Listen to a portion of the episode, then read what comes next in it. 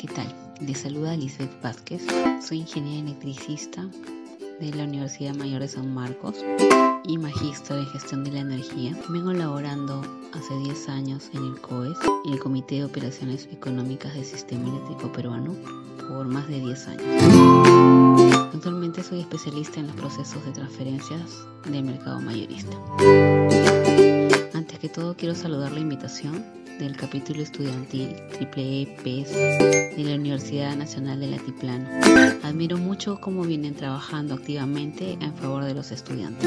El tema de este podcast es recomendaciones para jóvenes profesionales estudiantes de ingeniería post pandemia. Bajo la presente coyuntura, esta pandemia afecta la salud de las personas y también está afectando muchas actividades productivas el sector eléctrico no ha sido la excepción. Entre los principales problemas del sector están em, la menor demanda eléctrica y el temor de la ruptura de la cadena de pagos. No es extrañarse que en quizás próximos meses el Estado tenga que interceder dentro de la reglamentación la regulación del sector.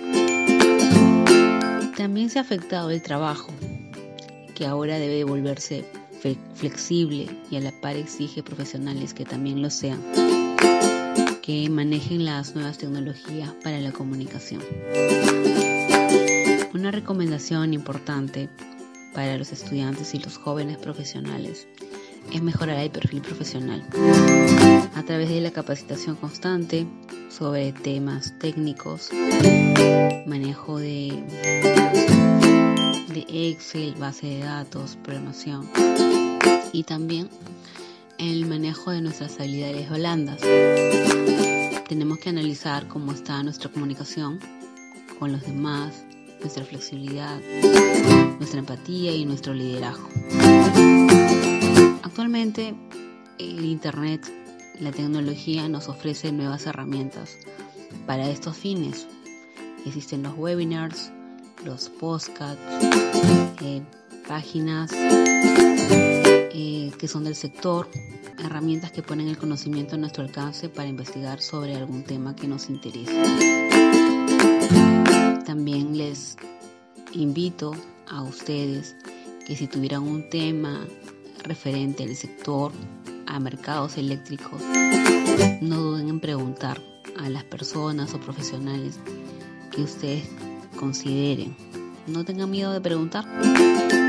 Es más, el capítulo triple E siempre está haciendo capacitaciones constantes y siempre eh, los estudiantes deben aprender a investigar. Investigar siempre. Con estas pequeñas recomendaciones quiero dejarles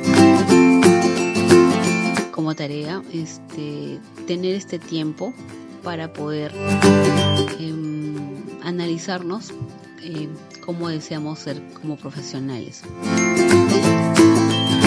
Enfocarnos en este tiempo para poder analizar y mejorar en nosotros mismos.